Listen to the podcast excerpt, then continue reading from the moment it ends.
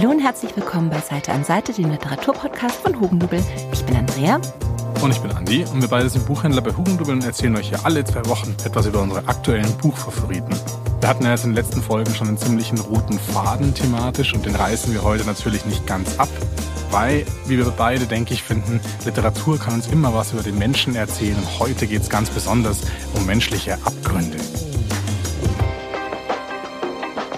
Heute geht es um Miracle Creek von Angie Kim, um Im Grunde gut von Rutger Bregmann und um das wirkliche Leben von Adeline Dieudonné.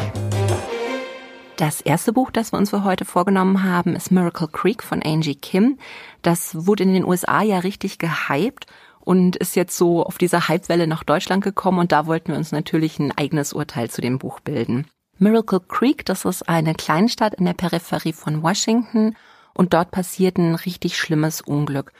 Und zwar gab es da eine therapeutische Einrichtung, wo Menschen in einer Druckkammer mit Sauerstoff behandelt wurden und da kam es zu einem Unfall. Dabei stirbt der achtjährige Henry und die Mutter eines anderen Jungen.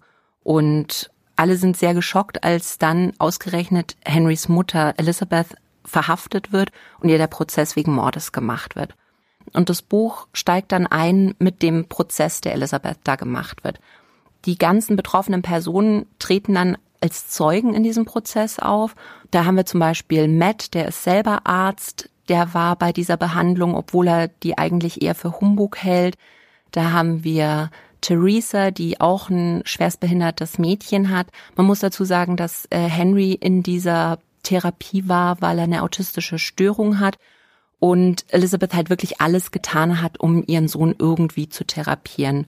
Wir haben auch die Familie Yu, das sind Einwanderer aus Südkorea, die diese Anlage eben betrieben haben und die jetzt auch irgendwo vor den Trümmern ihrer Existenz stehen. Das Spannende ist, dass eben jeder seine Version der Geschichte erzählt, was passiert ist. Es ist von Anfang an, spricht eigentlich alles gegen Elizabeth. Sie hat sich an dem Tag wahnsinnig auffällig verhalten. Sie hat Sie ist das erste Mal überhaupt nicht mit in diese Druckkammer gegangen, hat ihren Sohn da alleine gelassen. Sie wird dann später im Wald gefunden, wo sie Zigaretten raucht und Alkohol trinkt. Und genau diese Zigaretten und äh, Streichhölzer sind das, mit denen das Feuer an diesen Sauerstofftanks gelegt wurde. Also spricht erstmal alles gegen sie. Aber je mehr Zeugenaussagen gemacht werden, desto mehr Ungereimtheiten fallen einem eigentlich als Leser auf. Das Spannende ist, dass man halt bei jeder einzelnen Figur immer ein neues Puzzleteil bekommt und das selber im Kopf ein bisschen zusammensetzen muss. Was das Buch wirklich ja auch wahnsinnig spannend macht, ist ja diese Komplexität in der Thematik. Also ich denke, man hat zwar als leitendes Motiv oder als leitende Handlung diese Gerichtsverhandlung, aber man würde dem Buch überhaupt nicht gerechtfertigen, wenn man es jetzt einfach so als Gerichtsdrama oder als Krimi mhm. abtun würde. Also da vermischt sich ja schon sehr stark Gesellschaftsroman und Krimi. Ja, absolut. Also wir haben da natürlich ähm, an sich ein sehr, sehr spannendes Buch, was man wirklich fast wie ein Thriller lesen kann. Aber man hat auch relativ tiefgründige Themen mit dabei. Wir haben da diese Mütter von den äh, Kindern, die halt wirklich irgendwo das Beste für ihre Kinder tun wollen, ähm, was vielleicht nach außen hin dann gar nicht mehr als gerechtfertigt irgendwie wirkt, weil bringt man sein Kind in Gefahr in der Nähe von solchen explosiven Sauerstofftanks, nur in der Hoffnung, dass er besser Augenkontakt halten kann. Und auch bei der Familie Yu, die ja extra ihr ganzes Leben in Südkorea aufgegeben haben, um ihrer Tochter eine bessere Zukunft in Amerika zu bieten. Also wir haben diese Thematik drin. Wir haben durch die Yus eben auch ein Thema mit Rassismus, Immigration. Also da kommt wirklich viel rein, was da so alles unter dieser Oberfläche in dieser kleinen Stadt schlummert. Das Spannende ist ja dann wirklich, dass es ja im Kern um diese Gerichtsverhandlung geht, die durch diesen ganzen Roman durchführt. Das heißt, wir sind gar nicht live dabei, wo dieser Unfall passiert, mhm. sondern es geht um die Aufarbeitung. Also es geht darum, dass da verschiedene Zeugen, und das sind ja diese Perspektiven, die wir haben, das sind ja alles die Zeugen, die da aussagen und die Angeklagte, die werden da eben aufgerufen und müssen da im Zeugenstand Aussagen, aber wir im Roman erfahren die ganze Innenperspektive. Das heißt, wir kriegen nicht nur mit, was sie eben in der Verhandlung aussagen, sondern auch, was sie, was sie denken, was sie in dieser Zeit drumherum noch machen. Auch zum Beispiel, wie beschränkt zum Teil die eigenen Perspektiven natürlich sind, weil dadurch, mhm. dass ja keiner alles wissen kann, dadurch entsteht ja auch dieser Spannungsmoment im Roman, dass wir ständig wie du schon gesagt hast, mit diesen Puzzleteilen ja ständig immer noch mal ein extra an Informationen bekommen, wodurch sich ja dann erst zum Schluss dann das ganze Bild entwickelt. Aber man hat trotzdem noch diese, ja, man hat trotzdem noch dieses Verbrechen im Zentrum, was natürlich da auch dieses Whodunit, äh, also diese klassische krimimäßige Spannungshandlung aufrechterhält.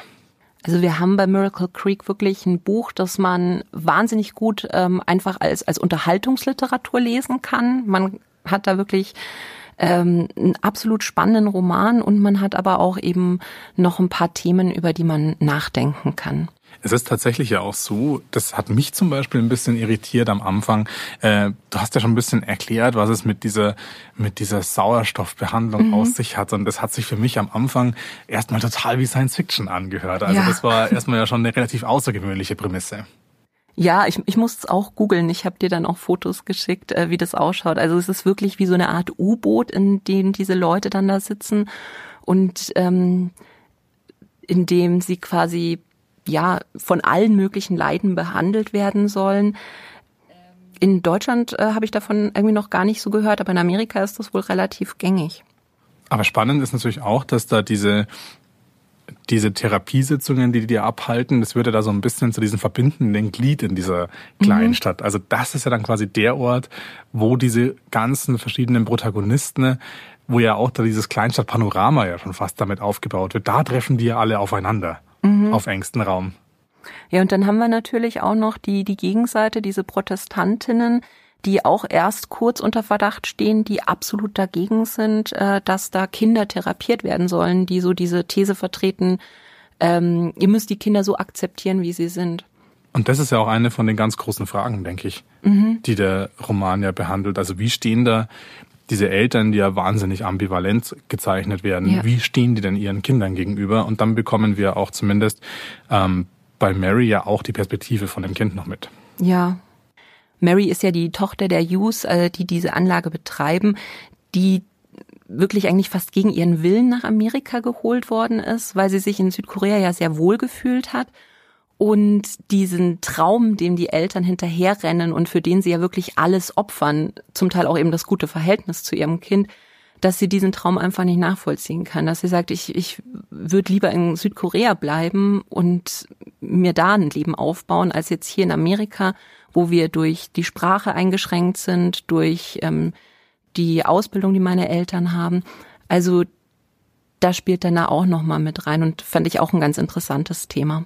Ja, tatsächlich. Was ich vielleicht noch ein bisschen äh, vermisst habe an dem Buch, war die Perspektive von den Anwälten. Also ich mhm. fand den Staatsanwalt und die Verteidigerin fand ich wahnsinnig starke Figuren. Die kriegt man aber leider nur so in der Außenbetrachtung mit. Ja. Also da war dann immer noch eine Lücke, obwohl man ja so viele Einblicke in verschiedene Perspektiven erhält, war da immer noch eine Lücke, die mich immer noch sehr interessiert hätte. Und das ist tatsächlich ja auch, finde ich, so ein interessantes Thema. Also wir haben ja diesen dieses Kleinstadt-Szenario, das hatten wir auch zum Beispiel bei Joel Dicker, das Verschwinden der Stephanie mhm. Myler, also ganz ähnlich aufgebaut. Im Unterschied zu den Schirach-Romanen, die ja alle relativ kurz sind und ja auch normalerweise immer viele neue Fälle wieder aufrollen, hat man natürlich jetzt hier dieses Komplettpanorama, also diese mhm dass man Unbeteiligte und auf verschiedene Art und Weise Beteiligte alle mit in die Perspektive mit einzieht statt nur die Perspektive des Anwalts oder nur die Perspektive des Angeklagten einzunehmen. Mhm. Es ist dann vielleicht auch so ein bisschen wie Kleine Feuer überall von Celeste Eng oder auch Unterleuten von Julie C., wo man ja auch eine große Handlung hat und immer wieder die Perspektive der Protagonisten dann ändert.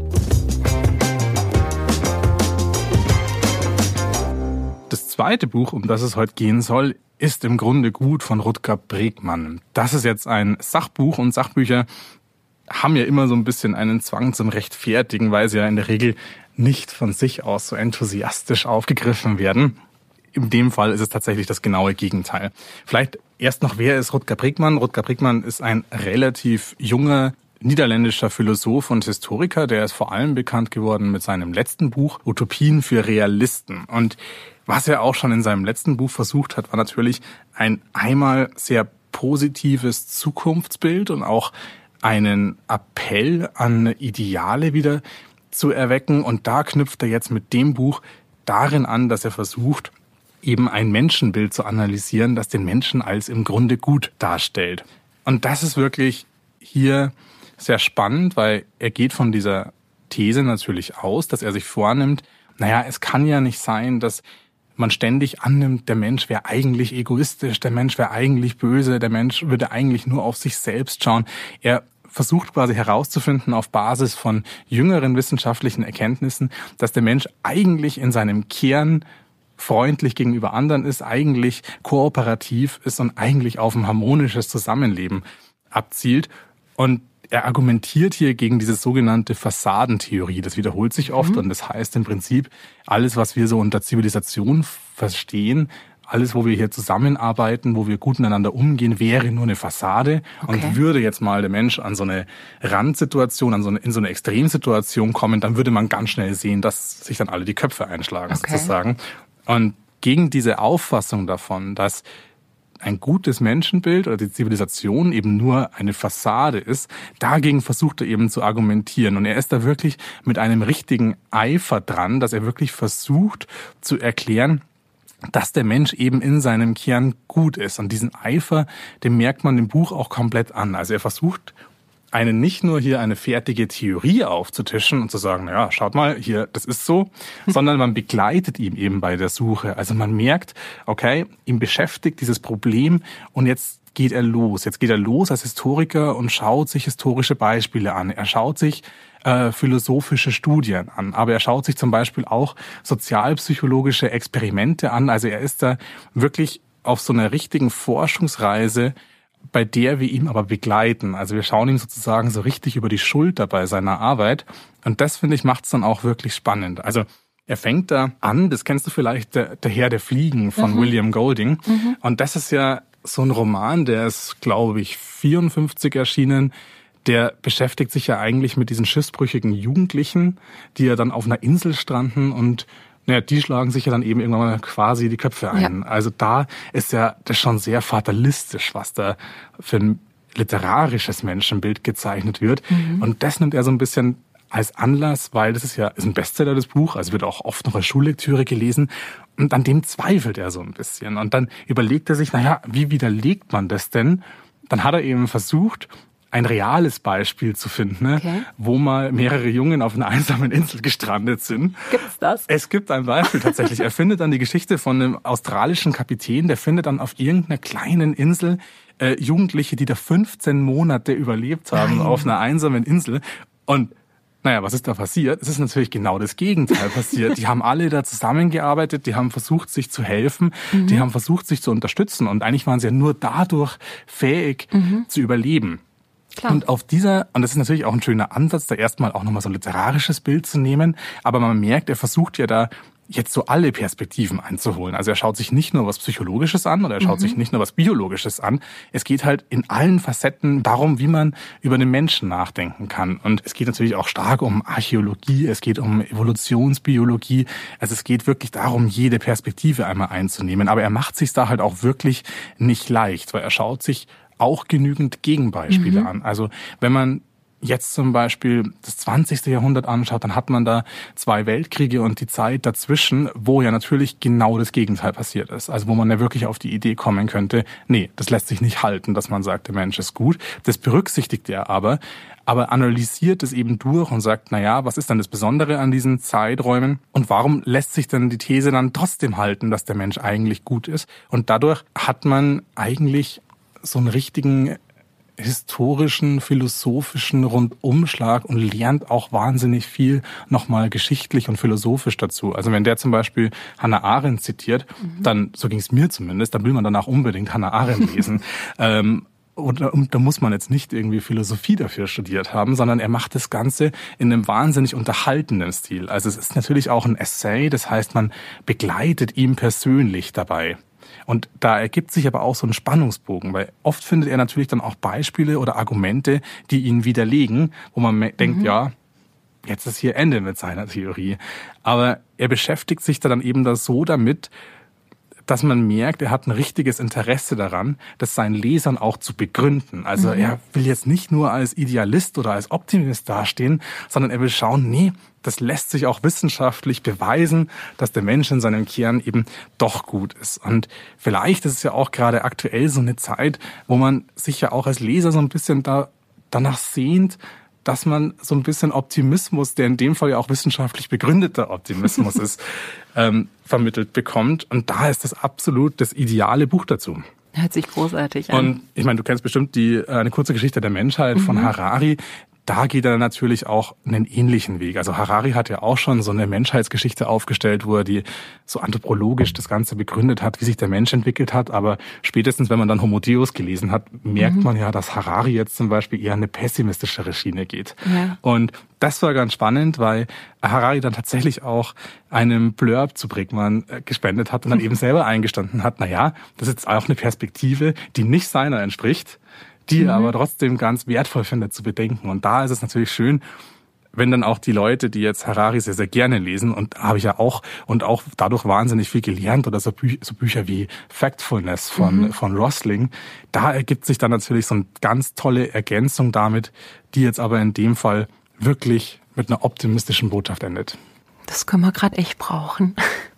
Das Spannende, das Spannende bei dem Buch ist halt eben, und, und es war ja genau das, was ich ja jetzt irgendwie auch sagen wollte, er versucht dann nicht nur so eine Theorie darzustellen und sagt mhm. so, ja, schaut, ich habe hier eine, ich, lässt sich ja so sagen, weil die meisten Theorien zum Menschenbild, die sind ja philosophisch. Das heißt, so wahnsinnig viele Empirie gibt's nicht dazu. Aber er schaut sich da eben auch diese, er schaut sich da eben auch diese, ganzen Experimente an, wo dann irgendwie so, so Szenarien entwickelt wurden, wo sich die Studenten irgendwie gegenseitig mit Elektroschocks oder so yeah. quälen müssen, die man immer ständig gehört hat. Und da erzählt er, naja, klar geht so ein Experiment so aus, das liegt aber nicht an den Leuten, die da teilnehmen, sondern daran, dass das Experiment darauf ausgelegt ist, so zu enden. Ah. Und das ist eigentlich ganz krass. Gab es irgendeine Geschichte, die dich echt total überrascht hat? Ja, der Schiffbruch. Der Schiffbruch, das war, ja. das, ist, das ist so, dass es einfach so, eine, so ein reales Beispiel dazu gibt, dass da dass da einfach mal tatsächlich so eine Situation gegeben hat, die aber wahrscheinlich William Golding gar nicht kennen, konnte er gar nicht kennen, weil ich glaube, die Geschichte ist in den, in den Ende von den 60ern mhm. passiert und äh, der Herr der Fliegen ist 54 erschienen. Also mhm. der konnte sich da auf keine empirische Basis berufen. Gott sei Dank haben die Jungs das dann wahrscheinlich nicht gelesen. wahrscheinlich nicht. Unser Thema heute war ja menschliche Abgründe und da habe ich ein Buch, das mich wirklich äh, komplett zerstört hat und trotzdem kann ich es nur jedem empfehlen, weil es absolut großartig ist. Das ist das wirkliche Leben von Adeline Dieudonné. Das ist ein Debütroman aus Frankreich und der hat da auch sämtliche Literaturpreise abgeräumt. Ähm, einige Kollegen von mir haben schon gelesen, waren so begeistert, dass ich es mir dann auch mitgenommen habe und oh mein Gott, ein Wahnsinnsbuch. Es geht um eine zehnjährige Ich-Erzählerin, die eines Abends mit ihrem kleinen Bruder Gilles, der ist zu dem Zeitpunkt sechs Jahre alt, Zeugin von einem wirklich schlimmen Unfall wird. Also ein Mann stirbt direkt vor den Augen von den Kindern. Normale Eltern würden jetzt da in irgendeiner Art und Weise reagieren, aber leider haben diese Kinder keine normalen Eltern. Der Vater ist wahnsinnig aggressiv, wird auch immer mal wieder gegen die Mutter handgreiflich und die Mutter lebt dadurch eigentlich fast in so einer Parallelwelt. Die kümmert sich immer um ihre Ziegen im Garten und gar nicht groß um die Kinder. Und deswegen ist eben die Protagonistin auch die einzige, die merkt, wie traumatisiert ihr kleiner Bruder nach diesem Unfall ist. Er redet tagelang nicht und später bemerkt sie, wie der selber auch immer grausamer wird, dass er anfängt, Tiere zu quälen. Und das bricht ihr wirklich das Herz. Und was macht man mit zehn, elf Jahren, wenn man sonst keine Hilfe hat? Sie beschließt, eine Zeitmaschine zu bauen. Weil sie sagt, sie möchte zu diesem Zeitpunkt zurückgehen, zu dem Tag des Unfalls, und sie möchte diesen Unfall verhindern und dadurch ihren Bruder irgendwo retten, also seine Seele retten. Und tatsächlich macht sie sich dann ganzen Sommer dran, aus so einem Schrottplatz ähm, Autoteile mit Mikrowellenteilen zusammenzuschrauben, wie in Zurück in die Zukunft. Und sie liest sich auch wahnsinnig viele Bücher über Physik durch und stellt dann immer am Ende von dem Sommer fest, dass das halt einfach ein Wunschtraum ist und dass das mit dieser Zeitreise nicht so einfach werden wird. Trotzdem behält sie aus dieser Zeit eine wahnsinnige Faszination für Naturwissenschaften und auch so diesen unbedingten Willen, irgendwie ihrem Bruder doch noch zu helfen und ihn zu retten. Der wird mit der Zeit dem Vater eben immer ähnlicher. Die Ich-Erzählerin wächst auf, also es geht bis so ins Teenageralter von ihr. Sie wird eine wahnsinnig schöne, junge, intelligente Frau und begreift, dass sie das alles vor ihrem Vater verstecken muss. Ähm, sie schreibt in der Schule extra schlechte Noten, obwohl sie zu dem Zeitpunkt schon Privatunterricht von einem ehemaligen Uniprofessor bekommt, weil sie eben in Naturwissenschaften wirklich so außergewöhnliche Begabung zeigt. Sie, sie verhüllt auch eigentlich ihre, ihre Körper immer mit irgendwelchen ganz, ganz dicken Klamotten, dass er nicht sieht, dass sie eben zur, zur Frau wird. Und trotzdem wird der Vater ihr gegenüber immer, immer handgreiflicher. Und es, es steigert sich wirklich auf einen Höhepunkt, der so einen Wahnsinnstwist hat. Und ich verrate nicht mehr, aber meine Güte, also dieses Buch hat mich komplett fertig gemacht und auf die, auf die bestmöglichste Art und Weise. Also ich habe danach dann einer Kollegin irgendwie eine zehnminütige Sprachnachricht hinterlassen und ich kann echt nur hoffen, dass ganz, ganz viele Leute dieses Buch lesen werden. Und dann kommt bitte in den Laden und redet mit mir drüber. Ähm, das ist einfach wahnsinnig toll, wenn man es auch zum Beispiel im Lesezirkel oder so lesen kann, weil nach diesem Buch hat man definitiv äh, Gesprächsbedarf.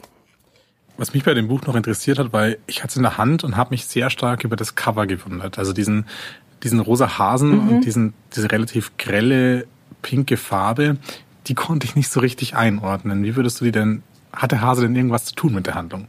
Ähm, jein. Also es ist tatsächlich, es gibt eine ganz krasse Szene auch in dem Buch. Der Vater ist äh, begeisterter Großwildjäger. Also der zahlt tatsächlich so Wilderern in Afrika, dass sie ihm ähm, Elefanten vor die Flinte treiben.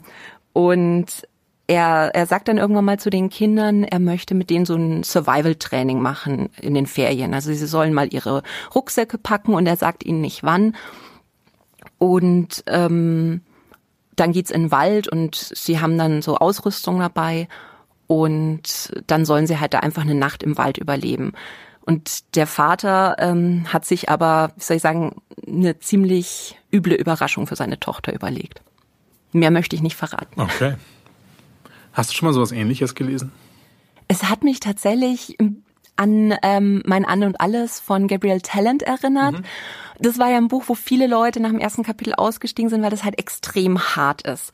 Und Adeline Dieudonné geht zwar ein bisschen in diese Richtung, aber nicht ganz so extrem wie Gabriel Talent. Ähm, was da aber sehr verbindend ist, ich meine, bei Mein Ein und Alles haben wir auch eine Geschichte von eine, eine Teenagerin, die mit ihrem Vater eigentlich allein in einem Wald lebt und ähm, auch eine sehr gewaltvolle Beziehung da führt. Was mir bei beiden Protagonistinnen wirklich aufgefallen ist, ist, dass ich eigentlich fast von der ersten Seite an total in diese Figuren investiert war. Also, dass man sagt, ich weiß, es werden jetzt Sachen passieren, die mich sehr auffühlen werden, aber ich muss trotzdem weiterlesen, weil ich diesen Weg mit den Figuren weitergehen muss, um zu sehen, dass es irgendwie gut ausgeht. Ja, das kenne ich. Mhm. Nachdem mich das wirkliche Leben ja ähm, so mitgenommen hat, wollte ich von euch auf Instagram wissen, ob ihr auch Titel hattet, die euch gar nicht mehr losgelassen haben nach dem Lesen. Und da sind wieder einige Nachrichten eingegangen, zum Beispiel von Alex. Hallo liebes Seite an Seite Team. Das Buch, das ich euch vorstellen möchte und mich wirklich langfristig bewegt hat, ist Das größere Wunder von Thomas Glawinitsch. Es hat mich gelehrt, dass sich fallen lassen und sich ab und zu in Gefahren zu werfen das größte Glück überhaupt sein kann. Und Thomas Glawinitsch hat dabei so eine wehmütig schöne Art zu schreiben, dass man sich selbst vor einem 10-Meter-Sprung ins Unbekannte nicht mehr fürchtet. Deswegen, ich kann euch nur raten, wagt etwas, springt, explodiert zusammen mit dem Protagonisten Jonas am Himmel und lest das größere Wunder. Großartig. Ich denke, das größere Wunder ist wirklich eines der idealen Beispiele dafür, für ein Buch, das einem wirklich, naja, was einem wirklich eine Lebensweisheit mitgibt, ohne zu pathetisch zu werden oder ohne zu esoterisch zu werden. Ich glaube, da ist man bei Glavinic wirklich mit am besten dabei. Mhm. Dann haben wir noch eine Nachricht von Attila bekommen. Zu der Frage, welches Buch mich persönlich beschäftigt hat, so war zum Beispiel sehr stark das Buch von Iris Lemansic oder so heißt die, glaube ich. Das verlorene Land, eine Flucht aus Tibet. Wirklich sehr, sehr, sehr, sehr eindrucksvoll. Ich musste noch öfters drüber nachdenken, muss Buch ab und zu mal beiseite legen und drüber nachdenken, wie schockierend eigentlich die Realität ist äh, für, die, für die Tibeter. Ähm, die sind da geflüchtet bis nach Indien, wirklich ähm, Geschichte von zwei Kindern, ich glaube sieben und zehn Jahre alt. Wir haben ihre Geschichte auf dem Weg alleine durchs Himalaya-Gebirge und sowas äh, auf der Flucht. Wirklich sehr, sehr spannend geschrieben. Und euch beide wirklich ähm, echt coole Sachen, die ihr da macht. Echter Podcast, ich, ich mag den richtig gerne. Liebe Grüße aus München. Ati. Vielen, vielen Dank, lieber Ati. Andi, jetzt bist du uns aber noch ein Buch schuldig, das dich nicht mehr losgelassen hat. Richtig beschäftigt haben mich zwei Bücher aus dem letzten Jahr tatsächlich. Ich finde da gerade immer sind autobiografische Romane dafür prädestiniert. Also man weiß, dass in der Geschichte, die erzählt wird, auch wirklich ein wahrer Kern steckt. Und da haben wir letztes Jahr gemeinsam gelesen, Herkunft von Sascha Stanisic zum mhm. Beispiel. Aber genauso wirklich lang beschäftigt hat mich Auf Erden sind wir kurz grandios von Ocean Wong, was für mich eine wahnsinnig intensive Leseerfahrung war. Mhm. Und das war auch so ein Buch, was ich definitiv nochmal lesen würde. Ja, absolut.